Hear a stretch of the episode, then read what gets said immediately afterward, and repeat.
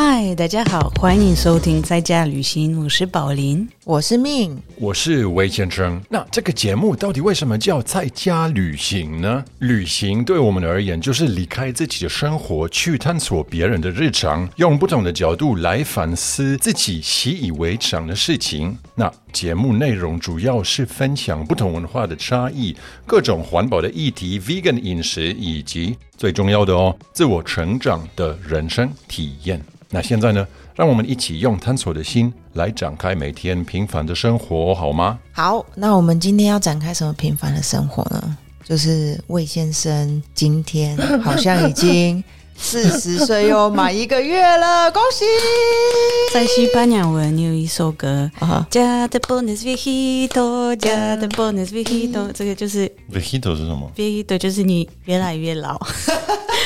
加的 bonus viejito 的 bonus viejito，最后两个字我可以跟得上，对啊，所以呢，我们今天要讨论的就是我还有就是一个大家的中年危机。对啊，因为魏先生就最近一直在讲说啊，我四十岁了，我已经迈入中年了，然后我是不是有那个中年危机？然后就会说中年危机是什么嗯哼对，你要分享一下你的危机吗，？我个人的吗？对啊，其实我觉得真的有一点点这种感觉，因为不只是因为我现在有研究过这个词嘛，但是真的是也会发现，哎，现在是不是到那个山上了？现在要下坡了，哦，我的人生在哪方面？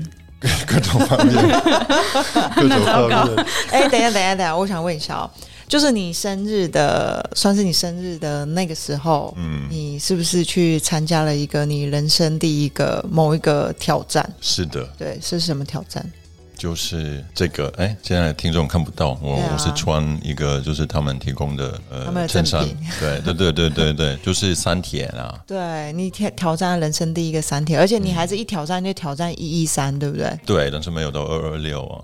对啊很，弱对。好，反正因为我是五一五，然后你直接到一一三，那等一下，你觉得现在听众知道一一三五一五什么对，我就意思吗？sorry，但是我真的听不懂。啊 OK，好，一一三就是他要先游泳多久？一点九一点九公里，然后接着他就要去骑脚踏车，骑九十多，九十公里这样。然后接下来呢，他就要再接着跑步，跑到几公里？半马拉松二十一，二十一公里。我的 所以体力方面还 OK 了。对啊，所以我就在想说，哎，魏先生，你在你你你一直说你要进入中年，你要走下坡，可是你却挑战了你人生的第一个一一三的三铁，所以嗯你真的有觉得体力不？所以这方面我觉得体力还 OK 啊。啊，对，那是因但是还是会觉得，哎，你看呢？呃，现在四十岁，等一下，另外一方面体力 OK 吗？因为我想说，你你离行了很久，会有帮忙吗？可能可以问直接问命吧。嗯，这个这个 好，OK，继续继续。那哦其他的好其其他的方面，其他方面呢？呃，其实我们先要不要一起就是讨论一下，我们觉得呃中年危机到底这个它的定义是什么？宝林，你有什么想法吗？因为我们也有采访，就是在路上有采访一些台湾朋友们，然后他们对中年危机的一些想法，等一下可以分享但是可能宝林可以先跟我们讲一下，你对中年危机有什么概念？我自己觉得蛮有趣的部分，是因为你现在男生四十岁，好像有这个感觉，嗯，我老了。那女生呢？我三十岁，然后我所有的朋友很怕，女性朋友很怕三十。其实过了三十，你们你们了解我的意思吗？男生好像是40所以已经有提早有危机了。应该不是危机，但是有一种恐惧，OK 对你这对这个数字的一种恐惧。嗯，对，但是你看它它当然它只是一个词啊，所以这个它有没有真的存在，我们等一下会再应该应讨论啊。该是说社会给你一些期压力待、压力等等，就是你在可能男生在四十岁、四十岁的成功，那三十岁的女生可能也要有家庭、结婚等等，他社会给我哦们还是要维持一个很漂亮的对啊，就是身材，什就是有么的都要。各种各各种各样的压力，可能男生女生在这方面会有不一样的感受。对，我觉得反而不是维持身材，哎，就是的确社会就会觉得，哎，你已经要三十了，如果你还没有结婚的话，嗯就被人家就是指手画脚说啊，要三十了还没有结婚，或者是啊，怎么还没有小孩，或者是怎么样？对，的这个也可以还没有一翻过来，自己也可能像我现在，我没有小孩，是不是可能会觉得，哎，我真的不要吗？我可能快没有时间了，对不对？也是这个问题啊。对，因为你是你是男生，男生，所以然后我都没有把我的基因没有传出去了。就是你现在的啊，女生反正是在三十岁，就是已经想想自己这些事情，啊所以我觉得可能是我大概可以明白你的一些，就是刚好那个生理要到了四十岁的感觉，我有这种感觉是在三十岁的我，嗯嗯嗯，对啊，但对，是所以宝林已经步入了中年危机，应该不是，应该应该是不是中年危机，但是这种感对危机，嗯，对一种年龄的一种恐惧，对。呃衰老的恐惧，对啊我觉得。我我其实也是对三十岁有一个感觉想法，所以我那时候才会在三十岁的时候去骑脚踏车。啊。哦，我我我那个时候对对对，所以这个已经意味着，可能所谓的中年危机其实不存在吗？因为可能不是跟一个固定的阶段有关系，这个我们等一下可以再讨论。因为这些危机其实可能在一个人生中，在各种的年纪都可以都可以出现。反正我自己觉得这种说法危机，其实它是给予你一种压力，然后这个压力也是变成你的一种挑战。对，或者是说我真的觉得人开始就是呃一年一年的成长的时候，你还是会更成熟啊。所以说不定其实只是对你人生不同的一种体验，或者是你决定说，哎，我决定我这一辈子的接下来的时间，我想要用什么样的态度去面对，我觉得也是一种一种可能。这样对，好，那现在等一下我们要听我们就是在路上采访的人是怎么看中年危机这件事情。之前我们要不要补充一下，这个中年危机英文是 midlife crisis，对不对那它其实它的来源呢是是什么？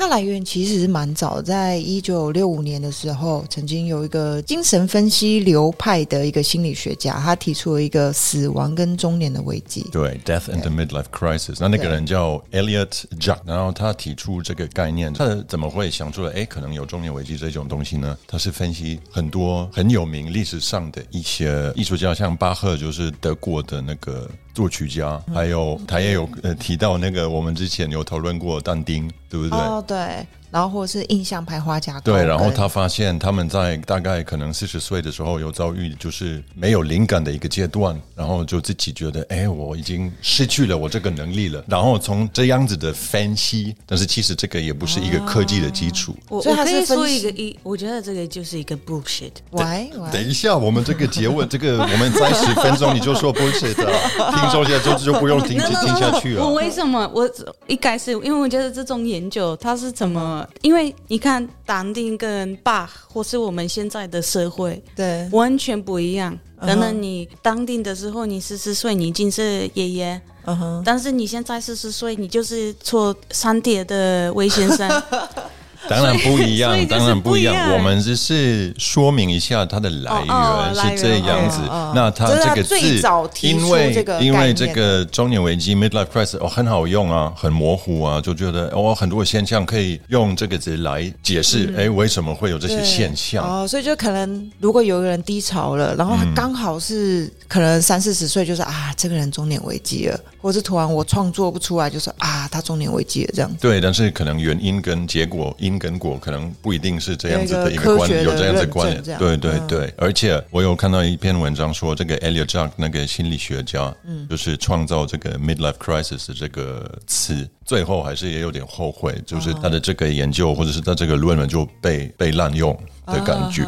对对，而且他后来也好像也有发现说自己的学术的论证其实是不够的这样子。对对对对，OK，好，那我们现在要不要听一下我们台湾人有没有这个中年危机的感觉这样吗？对，然后是什么样子的一个定义？好，就是说，呃，可能你在那个工作上，可能中年突然没有工作，然后但是你有贷款，呃，跟小孩养，然后变成说你就经济上会出现问题。在目前这种现在这台湾这状况下，应该说世界啦，应该就是很容易在中年的时候有出现失业的情况，这是我对中年危机的一个认知。我认为中年危机会存在，但是对我而言，我比较乐观，所以对我而言不会造成威胁。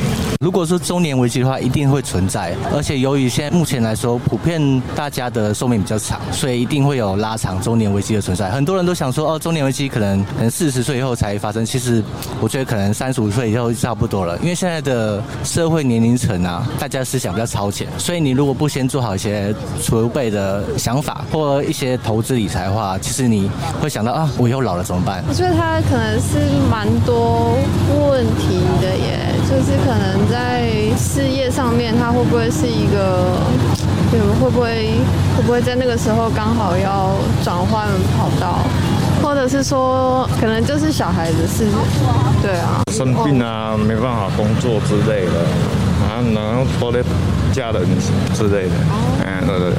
有啦，我是有有感觉，就是说自己年纪越来越大，就是说呃，可能以后父母不在了，啊，生自己的话，就是感觉说，哎、很 会比较孤单的，哎呀、中年哦，没有什么危机吧？我 没有变老，神经比较大条。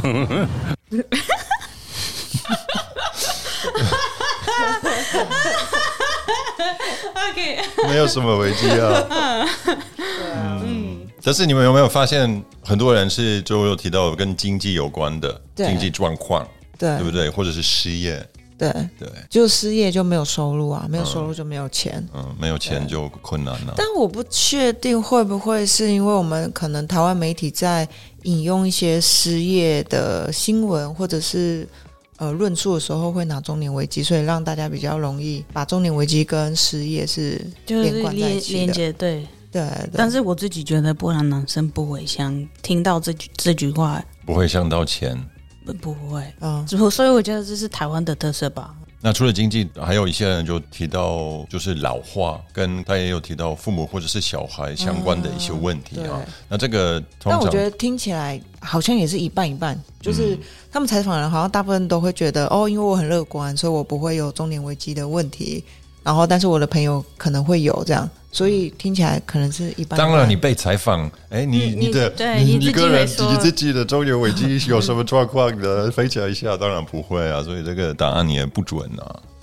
但是我也觉得这这一部分也是有可能跟台湾的工作制度有关系的。对我也是因为觉得，因为你像你在欧洲，我们都觉得比较健康的方式，工作方式就是差不多每三年、五年你就一定要换工作。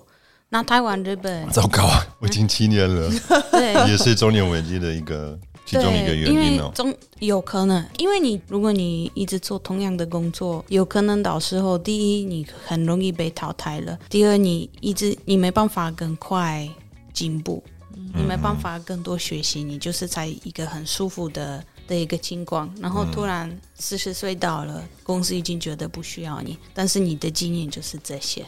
那这个就要看你有没有很重视你的，就是你的职业啊，就是你哦，我要可能五年以后我一定要当主管之类的，然后下一步是什么？然后我要往上、往上、往上，我就没有这方面的野心。对啊，所以你才会有中年危机。对也 maybe maybe 对。没有，我觉得还有一方面是，虽然我不知道波兰的工作的状况是怎么样，但是至少我觉得我在澳洲跟在德国的时候，大家可能做一个工作也会做很久。但是令我觉得很惊讶的是，譬如说服务生这个职业，我在澳洲的时候，我有遇过，可能有一个人他已经是阿姨了，然后他说：“哦，我做这份工作二十几年，可是他实在他还是很开心，而且并且以他的工作为荣，他会觉得说我可以很开心的服务很多人，这个是这个是我的职业这样。可是如果你在台湾做服务生，你做了二十年，人家可能会觉得你可能没有成就。对，没有成就。我然后大家可能就会觉得这是年轻人做的，所以我觉得如果以这样的 case 的话，是就说一个台湾人，如果他到三十岁或者是四十岁还是服务生的话，他有可能就会压力比较大。我觉得其实我觉得德国的话，大部分是也是针对男生呢、比较多。然后如果要讲一些，因为我们等一下也要想，哎，所以如果真的有中年危机，那他通常会有什么样子的一些征兆嘛？对不对？哎，我怎么可以知道我的老公他现在在中年危机中？我不知道，我如果想老公的中年危机，我会觉得他会不会有秃头的问题？这个我是 我觉得哦这个是波兰男生的其中一个问题，对？嘛，对不对？因为应该是说，在波兰，我觉得很多男生在这个阶段，你四十岁，你已经有稳定的收入，嗯，你有一种就是可能是你你已经可有可能也有家庭等等，其实你就是你的社会地位对，已经 OK 了，不错。嗯，但是突然之间外表就可能外外表对，就是有点腿部，然后可能你 对波兰男生很容易有秃头，然后还有那个啤酒啤酒 belly，对不对？哦但是是啤酒肚。因为因为秃头，因为可能那个白头发。就开始发现，哎、我我就是开始发现啊，侧面有有一些，但我不得不说，哎我老我觉得白头发还是可以帅帅的，可是你秃头真的比较也。可以帅帅的啊，有我我最近找到一些蛮等一下，等一下，那是因为你还是要把头发都剃光，对啊你就会觉得那就光头很剃光啊帅啊，对啊，就要剃光啊。可是他就不能有有头发的帅这样，对。他的 style 就会只有一个。对，所以呃然后才才来中间就是可能他已经知道，他已经可能是不是拼命工作，但是可能是三十岁的他、二十岁的他，为了现在的这个四十岁的他，嗯很努力工作，他可能也没办法，就是很疯狂的认识女性朋友啊等等，然后或是他已经可能是在一个关系，可能十五年、二十年，可能也是现在才觉得，哦，我这是我最后一个机会，我还可以，嗯，你很了解我的意思吗？呃，我不懂，嗯，不懂。体验到一些比较刺激的一些 对他就是可能是自己有一些欲欲望嘛，嗯，一些想要做的事情，对，特而且在在十年就没有人要，对中中间是他很多这样的男生，波兰男生，我自己觉得刻板印象。可这是我刻板印象，对。对，大家都会觉得这是我最后一个机会。其实这里我可以分享一些，就我在网络上我有看到的，也比较是半开玩笑的征兆嘛。那就很简单，就是你刚刚说的，那第一个提到的，这里是突然会在办公室跟年纪不相当的妹妹走得很近，可能你会觉得，哎，我要跟年轻人混在一起，我就可以保保留我比较年轻的我的这个的个性嘛，对不对？但是在这一件事情上，我觉得是有两种可能，有一种是真的，他就是会希望能够好像跟年轻人混熟，然后来证明自己还是心对态对对对很年轻。对对对，但是另外一方面，我觉得以女性的角度出发，就是我记得我在二十出头岁的时候，其实将近四十岁的男生是很吸引我的，嗯因因为他就是很有那种成熟的魅力，你知道吗？就是跟我同年纪的男生是没有的。啊，如果秃头的话还可以吗？秃头的话，就理个光头应该也还可以。德国秃头的话呢？你要你怪你的头发吗？你开始秃了吗？不是啊，我们有一个朋友啊，我觉得就很很适合这个，就是他的目目标。哦，对对，你是我们的德国，你很烦。对我那时候就觉得他超帅、超有魅力。对，那个时候就我二十出头岁的时候没错，我就在说他怎么样。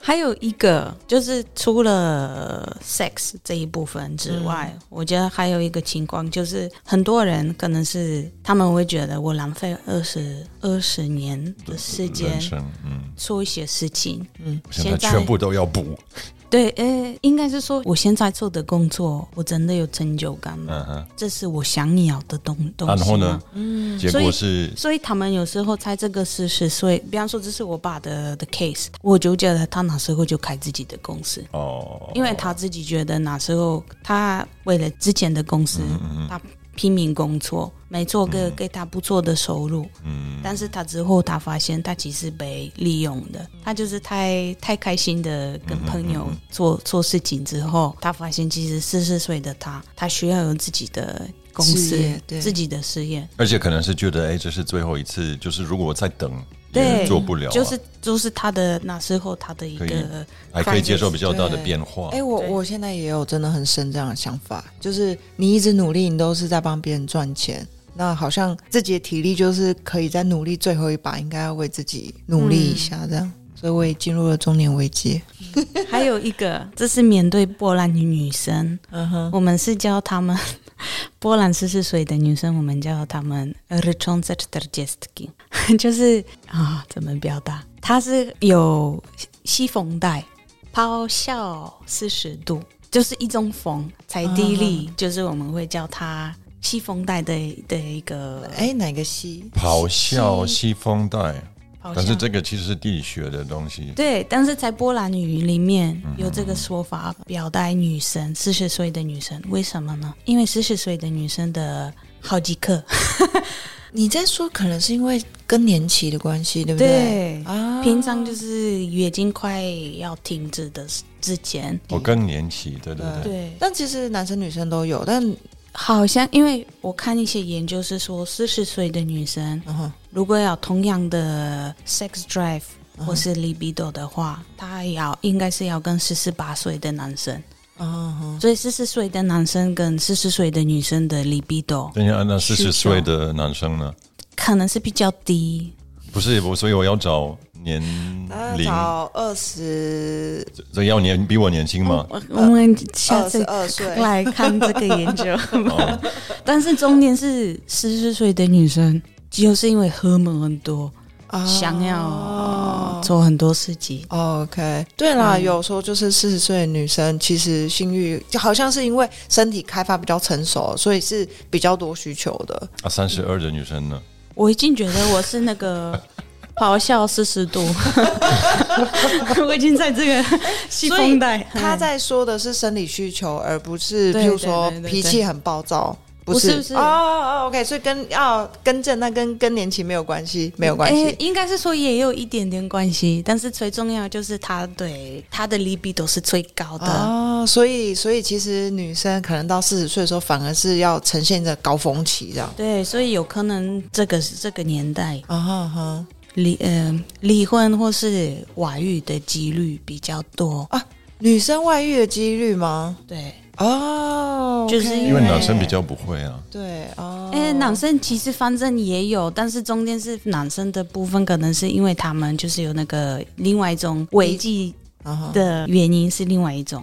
那我这里快速的，我们我在讲，就这里列出来的一些其他的征兆啊。就第二个是他突然间会想买奢侈品，突然间就要买新的手表、啊，证明他自己的身份地位啊。啊，或者是要买一台就是平时就比较贵的车，这个其实和是很刻板印象，就哦老了然后要买一个 Ferrari 嘛，如果你有钱的话。我我如果我看年纪比较大的男生，我就也会叫他，就是可能是 crazy 疯狂的四十岁。嗯哼，还有另外一个就是他突然有新很多新的爱好，就是会找一些新的冒险吧。我觉得这个我觉得有有道理，对不对？那另外一个就是他会改变他的外貌，就是可能会做一个完全新的一个发型，或者是去刺青啊，或者是突然间留胡子这样子，因为我要我我要改变我自己。其实这个我有想过剃，就是完全剃把所有的头发剃掉，就做很大的变化，但是我觉得会太丑。不会，没有，因为耳朵太大，所以不好不好看。好，OK，有些人 有一些研究说耳朵很高。啊哦，cut，宝林一定是已经四十岁了。对啊，好，那现在我们来听一下，我们台湾的朋友们是自己或者是在朋友圈里面有发现哪一些中年危机的征兆？嗯中年危机的征兆嘛，我是觉得这算是你有没有对自我体认说啊，你已经步入中年了，或者是因为基本上按照国家来讲，三十五岁以后都算青壮年，你要怎么认定？其实要看你自己的想法。我觉得真的要说中年危机的话，我觉得那纯粹是你身体的状态好不好，因为有人六七十岁是跟一条活龙一样，所以我觉得中年危机其实还是你每个人自己的想法啦。因为有的人想说啊，我可能六十，人家说四五十岁才刚开始，所以有有的人也就觉得我没有中年危机啊，我只是身体不好。我个人是觉得我是体力就是身体状况比较不好以外，我是觉得没什么中年危机的问题啊。呃，但但是我觉得这个好像每一个年龄层都会发现不一样的东西，好像我们生了小孩之后，就会觉得好像，因为我们再也不能很开心的去玩了，再也不能对熬夜去玩乐啊、游玩什么，对，那可能到这个时候，也许就变成是说，呃，像你刚刚讲的，我们要把重心也许变成放在父母身上，然后或者是放在小孩子的学业上面，或者是像我们的身体是不是真的出了问题，还是什么的，对，可能就是这个时候才要去探讨这些。嗯，我朋友的话，目前好像应该没有吧？他们可能也不会报忧吧，很少有啊。有啊有，比如说有离婚的啊，哦，那他就是会比较他的生活觉得比较乏味，比较没有重心，所以就比如觉得比较，哎呦，他认为说，呃，五十岁了，五十几岁了嘛，认为说，啊那我早一点啊，反正如果时间到了，回去也没关系，对。我比较有呃会看到跟遇到的应该是工作的部分，其他的部分的话就会有可能像什么婚外恋，可能会有时候会有听到了，或者说呃是某些某些问题，然后离婚这种的情况。我自己觉得有点，如果是台听台湾朋友的说法，我有点不知道他们要表达什么，有点就是太模糊，可能人那家可能这个中年危机就很模糊啊。对呀、我觉得可能是这个问题，所以我们 等一下要再看一下这个有没有科技的基础啊。这个中年危机这个词，其实后来就是我们在采访之后，就发现说，这个可能跟之前美国这个国家经济研究院提出的这个幸福曲线可能会比较有关系。就是说，可能我们人生呃在出生的时候，因为有父母的照顾啊，然后有金钱的援助，所以幸福感基本上比较高的。但是逐渐在譬如说我们开始进入到一定的年龄以后，我们可能需要支付一些经济的压力呀、或者是父母开始衰老，然后我们要从被照顾变成照顾者，然后或者是要照顾小孩子，或者是自己身体的状况开始比较虚弱，然后所以那个幸福感会慢慢的变低之类的。所以他那个研究报告是有指出说，他们在各个国家做来的研究来讲，这个幸福度呢最低的年龄大概会是落在四十七岁左右啊。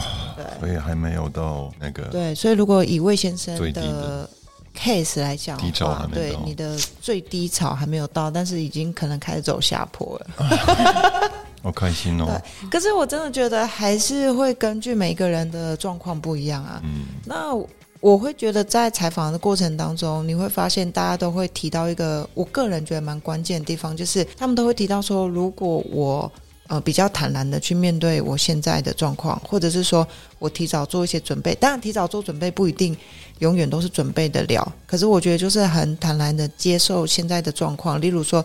如果我现在就是，比如说父母身体就是比较不好，那我就是接受我现在就是会过得比较辛苦，然后或者是说，嗯、我身边的人渐渐的就比较少一点，就是比如说像我自己，我的妈妈跟我一个非常好、非常要好的朋友是在同一年走的，然后所以我那一年对我而言，我就会觉得打击很大。但是相对我又在那一年跟魏先生结婚，所以我会觉得，哎，那个有个补足的效应，就是，呃，我好像失去了很重要的人，可是我在生命中又加入一个很重要的人，所以我觉得这个幸福度还是会依据每一个人的生命体验会有点不一样。对，没错啊。但是你刚刚提到的这个调查的结果，但是调查吗？不是，是分析，是嗯，就是研究报告，研究报告对，它是以经济的部分为主。嗯嗯嗯，对，但是根据我个人的节目之前的研究，好像心理学界里面，其实大部分的专家是主张是这种东西，midlife crisis，其实的心理疾病，就是如果他是心理疾病的话，对它它就是不存在，不不一定是心理疾病，重点是跟一个固定的年纪的阶段。是没有关联的，意思就是说，这些危机看你的个人的这个人生的发展，有可能在二十五岁你已经嗯。有这些问题，这些压力的来源，对。啊，有可能是提早，对啊。或者是有可能你五十岁之后重新结婚，然后再离呃离婚，也有可能，对。对。就是我觉得只是平均可能比较几率比较高的是，就这个阶段里面，就这些事情会发生。嗯嗯，我觉得还是会有比较大众的一个状况，就是大多数的人在什么样年龄的时候会遇到什么样子的状况。嗯。我觉得真的就譬如说像我自己，我其实最近我常会跟我的朋友分享说，我觉得我现在在我人生的巅峰，就是因为可能我小的时候可能家境比较穷啊，然后父母又生病，然后但是后来他们走了嘛，那走了以后，我曾经也很低潮的去去面对这样子的心理嫁给一个状况。外国人就有钱了，有吗？你有钱吗？对，但是我觉得现在是我学会了去面对我现在，就是我会觉得，虽然现在工作还是很多很多，嗯，让我很生气的地方，可是我觉得它还是可以让我学习很多事情。所以我在工作方面，其实严格来说，我还是很开心的。然后我觉得现在又跟宝琳啊、跟魏先生做 podcast，虽然完全没有任何额外的收入，可是我觉得很开心，因为每一次做这个节目都有一个自我的成长，然后自己可以随心所欲的去做很多想要做的事情。所以我觉得对我自己而言，我也会觉得我现在是我人生的巅峰啊，我过得很开心。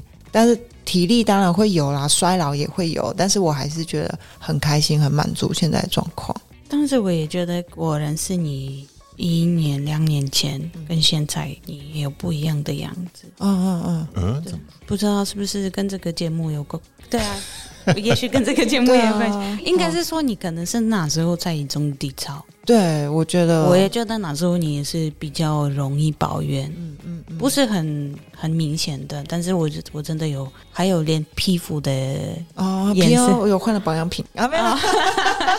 对啊，就是好像有真的过得因比较开心个时候，。对我们刚认识的时候，我妈妈好像刚走，那个时候我真的很辛苦，就是、哦对。但是我觉得慢慢走过这些部分，然后再加上在家旅行的节目，真的我觉得这个节目也帮助我很大，因为原本是没有想到说我们可以透过每一个节目，然后去用心的去做这些研究，然后学到了这么多丰富的额外的知识，然后遇到很多很多很酷的人。我觉得我们每一集跟每一个来宾都真的很酷，然后让我学到了很多很多或谢谢哦，所以这是第一个 tips，怎么克服 中年危机？你要听我们的 podcast，或或者是自己做一个 podcast。或者自己做 podcast 也也也好，OK。对啊，但我我还是要问你们的想法，因为我是觉得他们提到的所谓的中年危机，其中一个现象就是人在他的人生中可能是第一次，不一定能，可能是第一次比较会意识到自己还是会要死亡。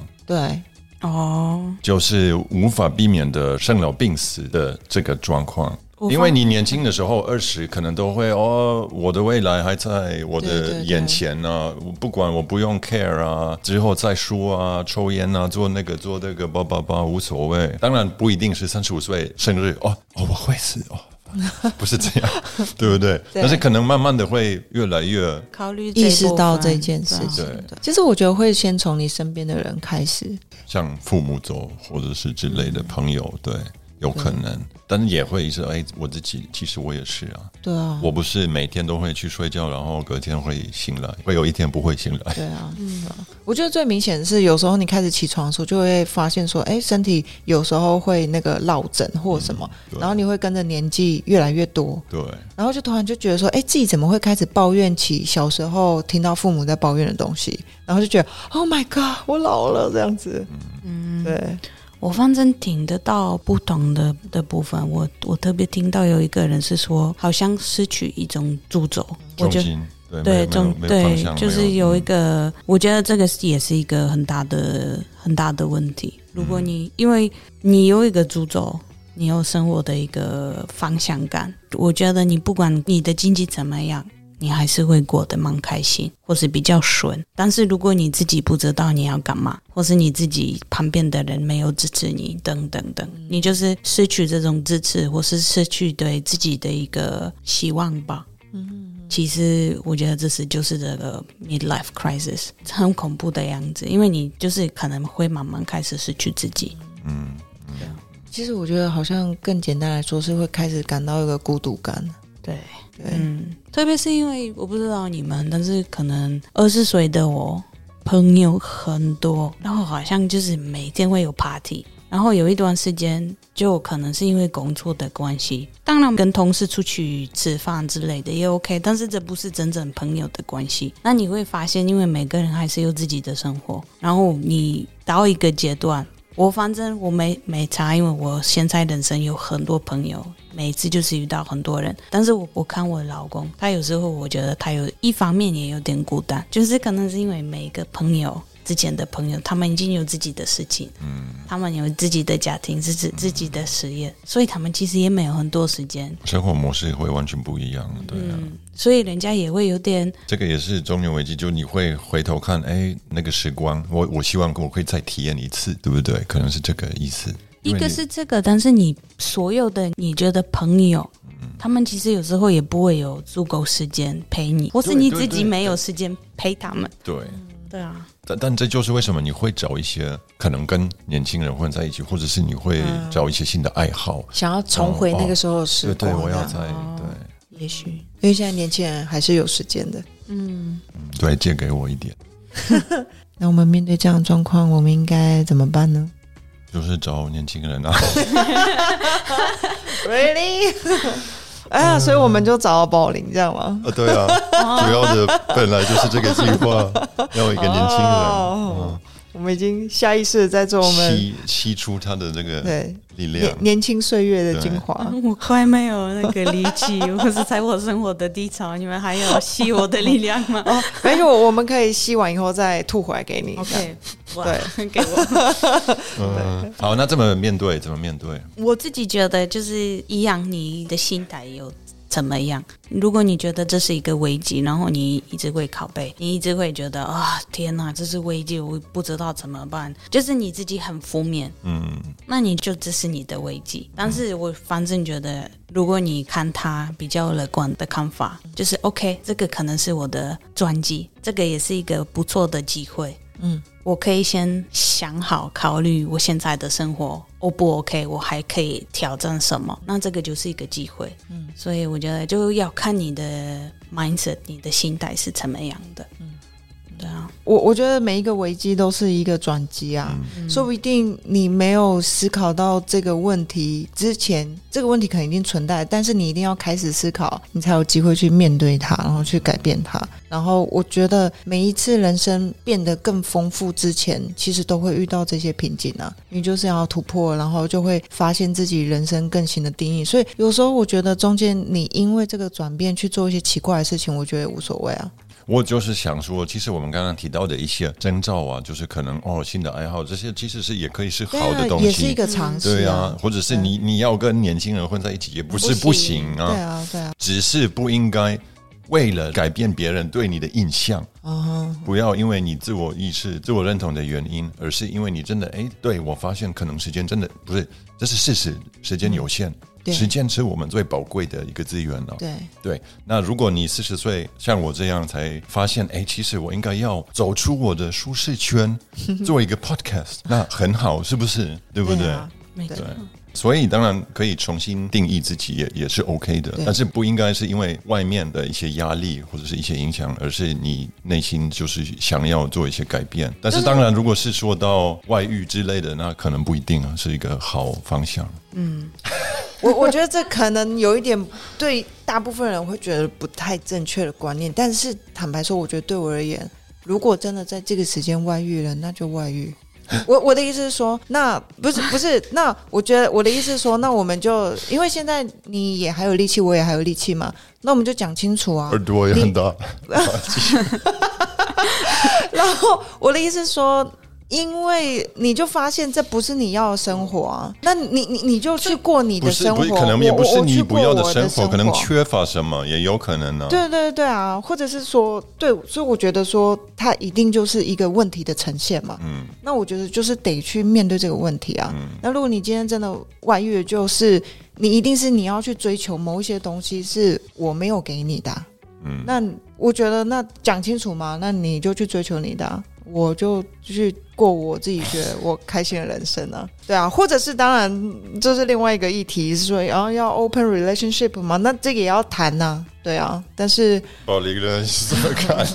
没有，我能懂。哦。对啊，我自己觉得就是不管是人际关系，或是你对你的工作的关系，这个也是，就是我刚才说的，它是一个一个机会，给自己就是慢下来，可能是喝一杯咖啡，嗯，喝一可能要喝很多。一杯一杯啤酒，然后终于有机会思考。因为我觉得现在我们大家都是在资本主义，我们都是很重视效率，嗯，然后我们快快快快快，就是效率要很好。但是中间是你真的有到一个一个阶段，你就是要自己询问自己，这个真的值得吗？或是我想要这样的生活吗？或是我跟比方说我的老公，或是我的太太、我的朋友的关系要这样吗？嗯哼哼。还是每个危机就是转机，嗯，就这样，对啊，对啊。而且如果不管是中年，或者是少年，或者是老年嘛，危机，如果有朋友、有家人，那就有一些可以沟通的对象啊，可以讲出来各种问题，或者是你忧郁的一些原因，对，那一定可以解决。好，那我们看看我们台湾朋友们有没有什么建议？如果有各种的危机，可以怎么克服？积极面对啊，怎么还能怎么办？对啊，想得开啊，这是人生嘛。嗯，对啊，人生迟早都会有生老病死，都是会的啊。及时行乐。对啊，没有人，没有什么人永远都不会死。对啊，我会建议他哦，就是说多社交啊，多找朋友，好过好自己想要过的生活。因为工作赚钱其实只是一个过程。那你要好好的过你自己想要的生活，快乐就好了。其实不用想那么多，时间到，人时间到，就一定会会摆明，所以不用去那么那么那么忧郁的那那个那个事情。好，比如说他已经离婚了嘛，那就离婚就离婚，那没有缘分。那缘分是靠自己在寻找来的，啊，是靠自己去制造出来的。因为这个遗弃的问题，还是归咎每个人各自的对自己人生规划跟想法。你如果愿意努力。再老你都有机会，只是有没有创造，至少你有努力就有机会。所以我觉得这个很多答案每个人都不会会有一样的问，对同样的问题不会有一样的答案。所以我觉得这个问题要看个人，没办法那么主观的回答。我觉得如果我们遇到，会希望当然是希望可以有正向的方法去解决啦。对啊，像刚刚呃，你刚刚那个 Google 上面网络上特别多的，对啊，因为像。是呃，除了这个我觉得有点可怕以外，对，这个我觉得有点可怕。其他可能都是，对，像这个一嗯，不要去想那么多。呃，如果是这情况的话，就是呃，一定是想办法先找，看有没有办法找找到工作。所以说，你你这样单身最好了，嘿，不要结婚。好，两件事情，两件事情要补充一下，补充一下。先，女生刚刚提到的说，哦，比较可怕的，比较可怕的，因为命他有给他们看，就是各种可能一些征兆嘛。对，对，维基百科提到的。对，那他说可怕的，最可怕是婚外恋。就是就是外遇的概念。哦，对，不是外遇，对，可能也是因为她刚好在在跟老公在一起，对，她才刚生了一个新的 baby，所以她可能会觉得说，Oh my god，如果如果这个发生，真的会导致她的很大的危机，对对对对。然后第二个是最后一个，他不是说哦，所以最好不要不要结婚了。对对对，他那个是其实他是在说他的朋友，因为他那个时候还没有，他现在还没有女朋友，所以他其他的可能有中年危机的朋友说说。然后他也大概四十岁。对对对，然后他就会说啊，你你这样最好啦，不要结婚，你就不会有这些问题。因为他就会听到结婚的他的朋友的一些各种问题。对，但是其实他个人是持。反对立场，他会觉得没关系啊，我还是想试试啊，这样我才可以有不同的人生体验，这样子。对，那结论是什么呢？中年危机存不存在呢？嗯，我觉得。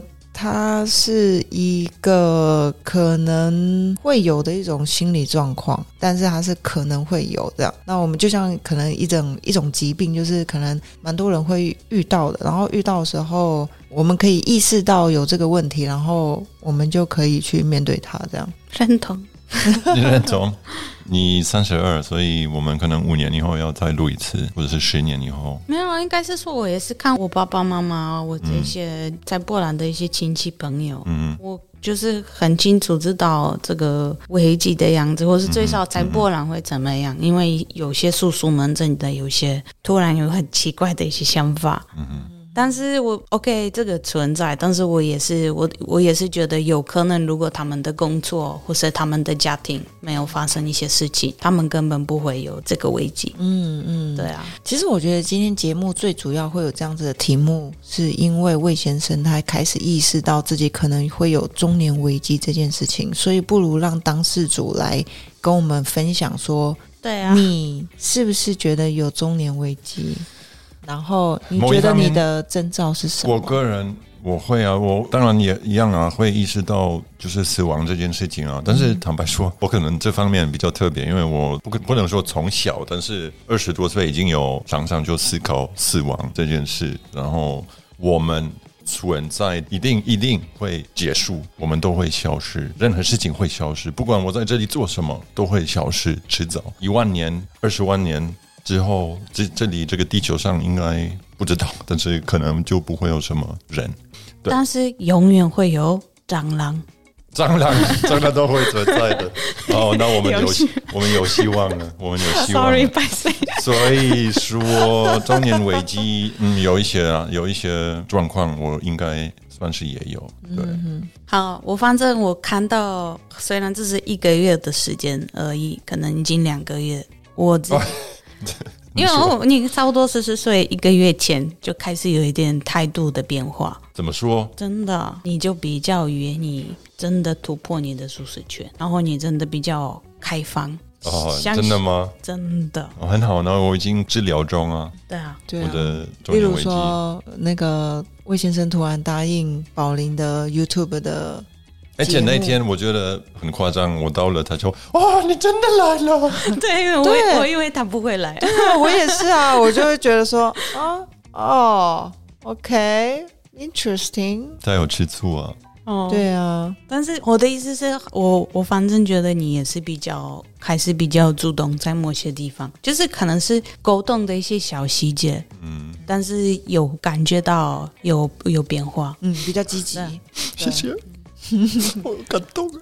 好，那本节 tips 就交给魏先生吧，Tips 我们讲过我们已经啊，讲过了做总结啊。我觉得结论就是这样，我们不管怎么样，就不要怕四十岁、三十岁、五十岁的你。重点真的是觉得不要就是太怕，不要那么负面，你就乐观面对自己就其实好了。对，我觉得如果你有这个危机，其实它是一个很好的机会，因为你终于意识到，那你现在就开始做你想做的事情，没错。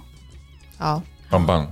好，那谢谢大家的收听，希望你们会喜欢我们准备的节目内容。如果你们喜欢今天的内容，记得可以留言给我们。你们也可以跟我们分享你们的对这个话题的的想法。也许你们也是遇到这样的中年中年危机，啊如果你们也还比较年轻，也有可能还是有遇到一些危机的状况。对，也可以跟我们分享，跟我们聊一聊。那如果你们喜欢今天的内容，也可以给我们五颗星星。还有可以回去听之前的每一集。对，然后呢，要怎么搜寻到我们呢？可以在 Facebook 或者是 Instagram 搜寻 So Far Explorers 或在家旅行，都可以找到我们哦。那我们现在 youtube 也上线了所以欢迎大家用 youtube 来呃收听我们的节目。那我们今天就到这里谢谢大家。拜拜。拜拜。